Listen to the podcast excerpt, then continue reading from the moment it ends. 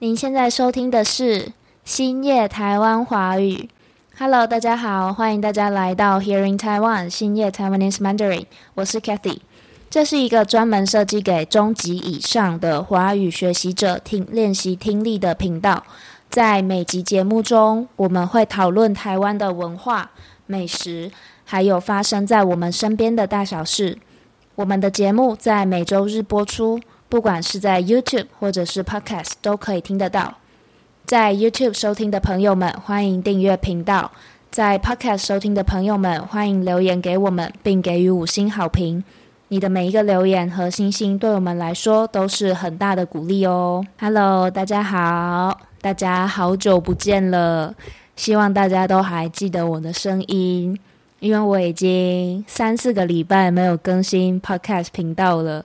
所以我不知道大家是不是还记得我，是不是还记得有新叶 Taiwanese Mandarin 这个频道呢？希望大家都还记得啦。那因为这几个礼拜我跟 Cindy 都在国外的关系，所以我们会有一点忙。那这也是我们为什么比较少更新的关系。那今天呢，也因为 Cindy 的学校课业比较繁忙的关系，就由我一个人来为大家录制今天的节目。今天节目的内容，我想要跟大家分享我去巴黎旅游的一些见闻，然后一些有趣的事情、好吃的好玩的东西。其实我这次去巴黎已经是第二次了，上一次去是三年半以前，算蛮久了啦。因为疫情的关系嘛，三年的时间都没有办法出国。那这次刚好有机会，就想要再去巴黎重温一下回忆。那这一次去巴黎待了三天，算是蛮短的一段时间啦。因为我相信巴黎这么大，只有三天是远远玩不够的。但因为时间的关系，我也只有办法停留三天。那我先说一下我对巴黎的印象好了。这三天玩完之后啊，我觉得巴黎是一个非常浪漫的、非常多文化的，然后非常包容的城市。那我也觉得呢，它是一个很现代的，然后规划很人性化的一个都市。好，那接下来的内容我会慢慢跟大家分享为什么我会这么想。那我想要先跟大家分享的就是在还没有来巴黎之前，大家对巴黎的一些刻板印象。第一个应该就是路很脏吧，就是路上垃圾一堆啊，然后有些人看到老鼠啊什么的。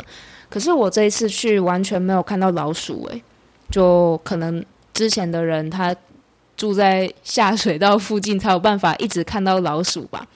然后关于垃圾很多这一点，我觉得无可厚非啦。巴黎是一个这么大的都市诶，它里面住了多少人呐？怎么有办法在这么多人住的情况下还有办法变得很干净？我觉得这根本就是一件不可能的事情。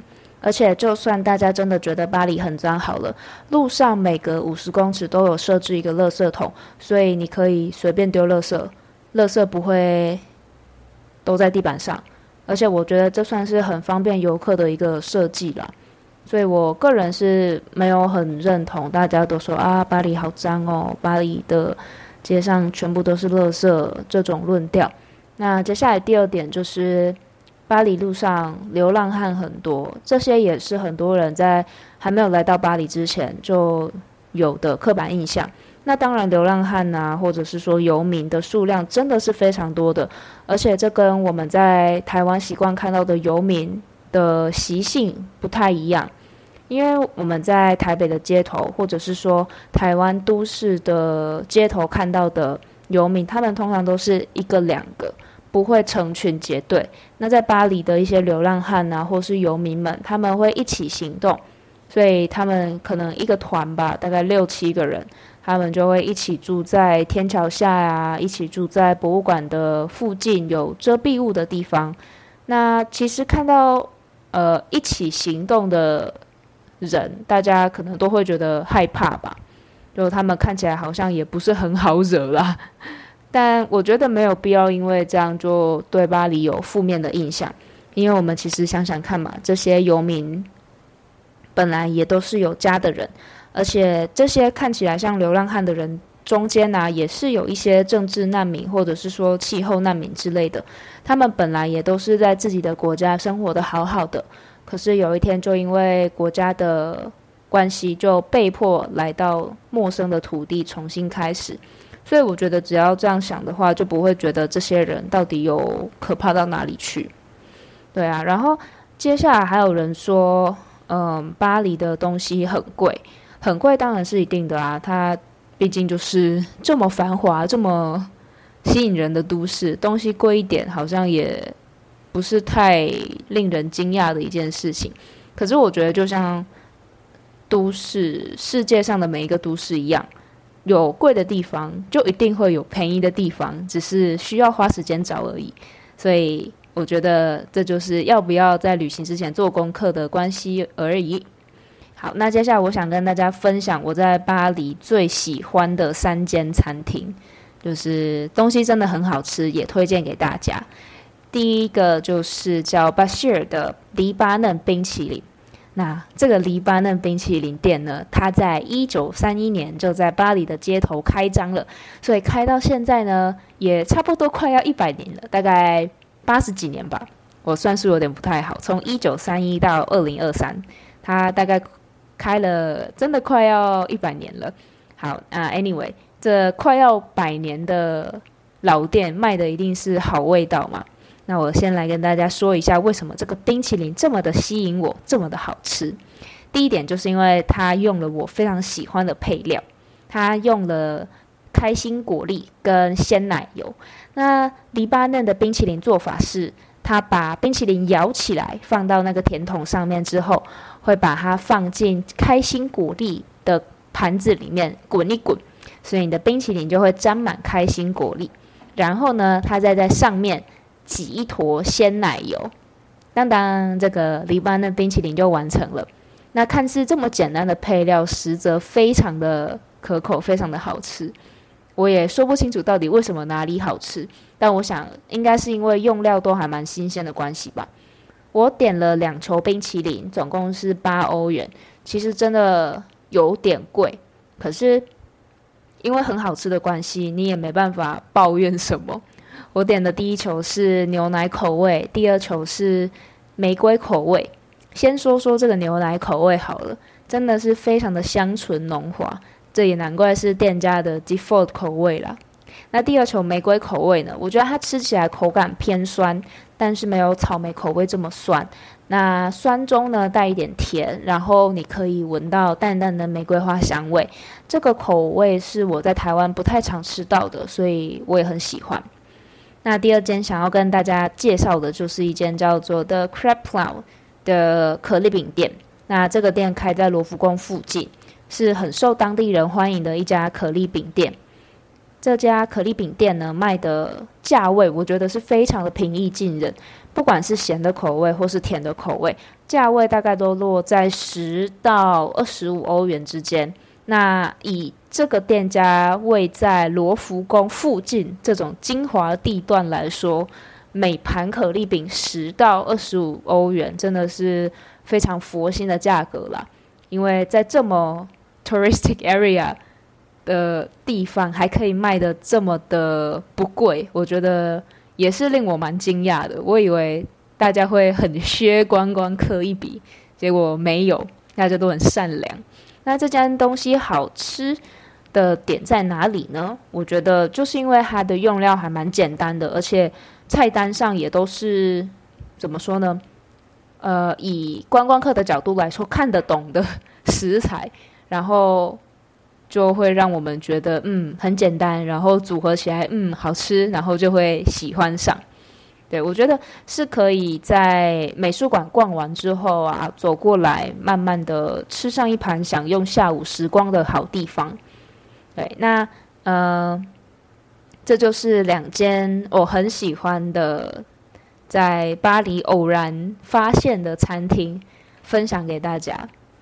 那接下来想要跟大家讲的就是，呃，我这一次去巴黎觉得还蛮意外的点，对，还是有意料之外的东西啦。毕竟也只来过第二次嘛，而且上一次去已经是三年半之前了，很多事情应该都有变。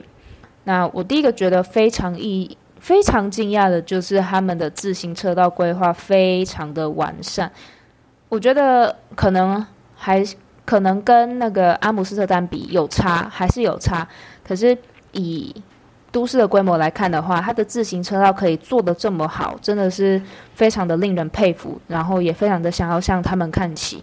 因为我那个时候从晚上七点嘛，从旅馆骑到呃巴黎铁塔只要二十分钟，而且路上的车啊真的很少，应该是因为平日的关系吧。可是我觉得，就算在台北的平日，路上也全部都是车，而且呃在台北大家有住过，应该都知道路上的车真的开得非常的快，但是在巴黎的市中心，车不但少，而且大家都开得蛮慢的。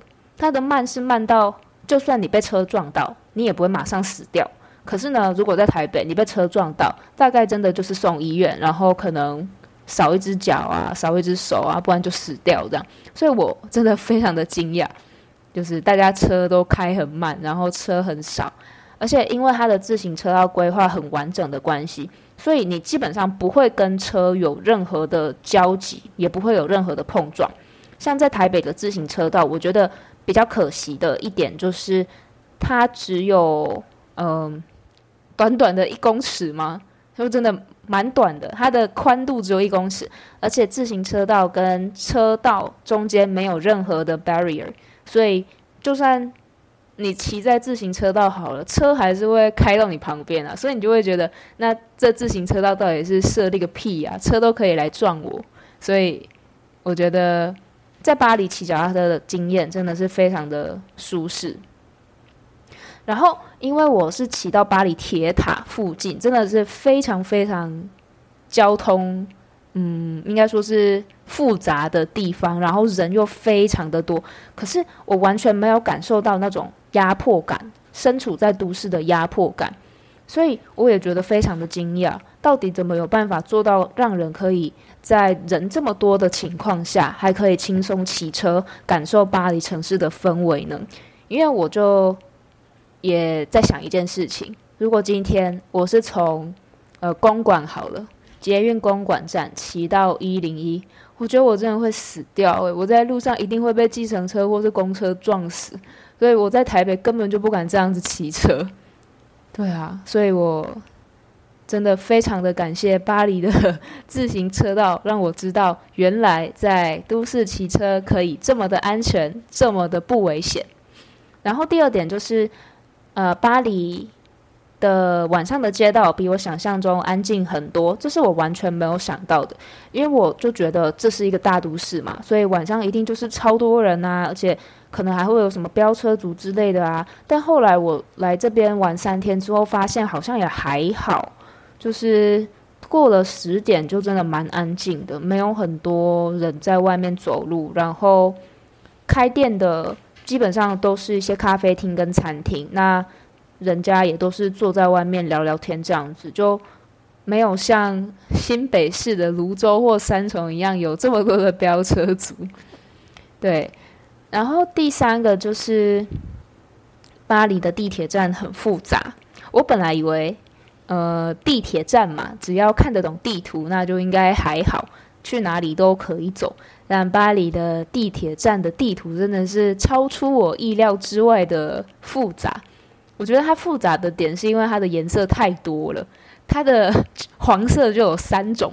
不同的黄，然后它的线路名称又对我们这些观光客来说很难记嘛，然后也很难发音，所以你就只能看着它的颜色，或者是说它的 numbers 去判断你到底应该坐哪一条。